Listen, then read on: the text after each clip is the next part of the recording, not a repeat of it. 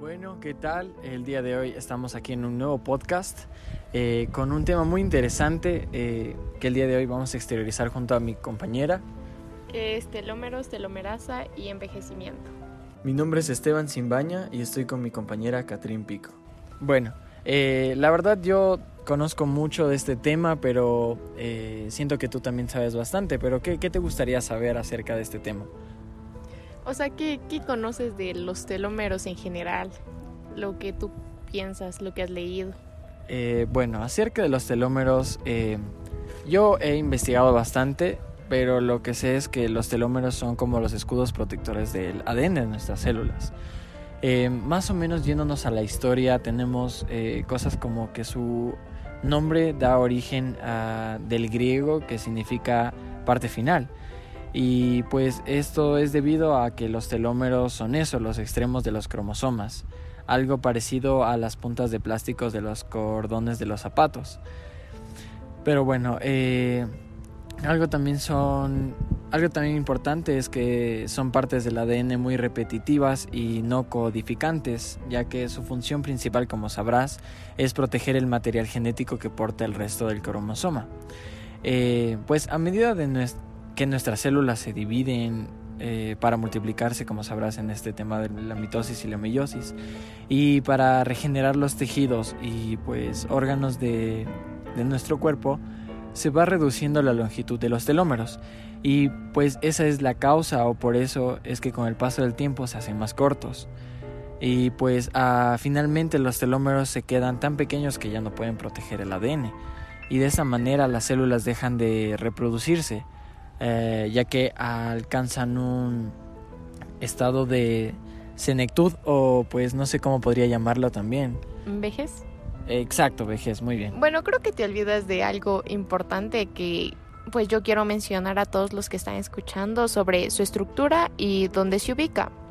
Eh, para empezar, quiero decir que los telómeros forman grandes estructuras de bucle llamados bucles de telómeros o T-bucles, que sirven para secuestrar el extremo terminal de los cromosomas. Ya mencionado, se ubica en el extremo de los cromosomas eucariontes. En serio que es muy importante lo que acabas de mencionar, es un tema muy puntual que yo no me había acordado y pues ahora me acabo de recordar también que tú eres una muy buena exponente en este tema de los telómeros. Una pregunta que yo quisiera que tú me respondas es, eh, ¿qué sabes acerca de esta enzima muy principal eh, que es la telomerasa? ¿Qué podrías tú exteriorizar a nuestro público? Según lo que yo he investigado, he leído y conozco, la telomerasa es un ADN polimerasa dependiente de ARN, lo que significa que la enzima que puede producir ADN usando un molde de ARN muy buena. O sea, yo también tenía más o menos eh, ese concepto, esa definición acerca de esta enzima. Eh, pero algo que también yo sé que tú me vas a poder responder muy concretamente es cuál es su función, cuál es la funcionalidad de esta eh, telomerasa. Lo que deben saber es que la enzima se une a una molécula de ARN especial que contiene una secuencia complementaria a la repetición telomérica. La enzima se extiende, eso significa que añade un nucleótido a la cadena sobresaliente de ADN telomérico al usar este ARN complementario como molde. Cuando la proyección tiene un largo suficiente en la maquinaria de replicación de ADN normal, eso quiere decir que la usa de cebadores de ARN y ADN polimerasa. Esto sintetiza una cadena complementaria y se produce un ADN de doble cadena. También quiero añadir que el cebador no puede colocarse justo en el extremo del cromosoma y, y no puede reemplazarse por ADN. Claro. Eh, claro, pero porque todavía no está presente en la cadena sobresaliente. Otra cosa que yo considero que es muy importante para todos los que escuchan es que la mayoría de las células somáticas, que son las células del cuerpo, no suelen tener telomeras activa, por porque la enzima se encuentra en las células germinales. Las células germinales son las células que producen espermatozoides y óvulos y algunas células troncales adultas. Ahora sabes algo que también me interesa saber es que yo he escuchado que hay, existen alimentos que, que influyen dentro de esta enzima. Eh, ¿Tú qué me podrías eh, decir acerca de, de, estos alimentos que activan la, la esta enzima? Eh, activa las legumbres, nueces, semillas, salmón, algas, frutas, verduras y café. También también para aumentar una, la enzima telomerasa hay estrategias que comprobadas que es el ejercicio, la actividad física, meditación, entre otras más que ayudan a activar esta enzima telomerasa.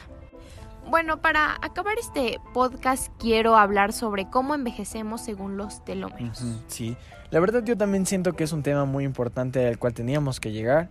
Y pues empecemos con que todos nosotros tenemos, como sabrás, unos cromosomas en los núcleos de nuestras células. Y en el cromosoma hay cuatro estructuras que lo sostienen, que son llamados los telómeros. Eso lo tengo muy claro. Eh, bueno, lo que quiero llegar es que a medida que se van dividiendo las células eh, y a medida que eh, vamos envejeciendo, estos telómeros se hacen más cortos y según el largo de los telómeros se puede decir qué edad tienes. Mm, eso, eso me recuerda a un caso que escuché en la radio hace bastante tiempo, que donde hace, donde hicieron estudios a unas niñas que que pues han sido prostituidas mm. y sus telómeros son más largos por su sufrimiento. Eso es lo que decían. Y que han pasado que, o sea, que también los telómeros son largos y cortos. ¿A eso a qué se debe? Eh, bueno, la verdad esto es muy importante llegar. Eh, eso se debe a que la enzima telomerasa que repara los telómeros y con algunos mecanismos eh, podemos estimular a la, a la telomerasa y repararlos. Eh, como mencionaste anteriormente, también tenemos que tener en cuenta lo que es el deporte y ciertos, ciertos alimentos que nos ayudan a activarlo. Muchas gracias. Sí, la verdad que interesante. Este ha sido nuestro podcast y espero les haya servido de mucho. Gracias, hasta una próxima.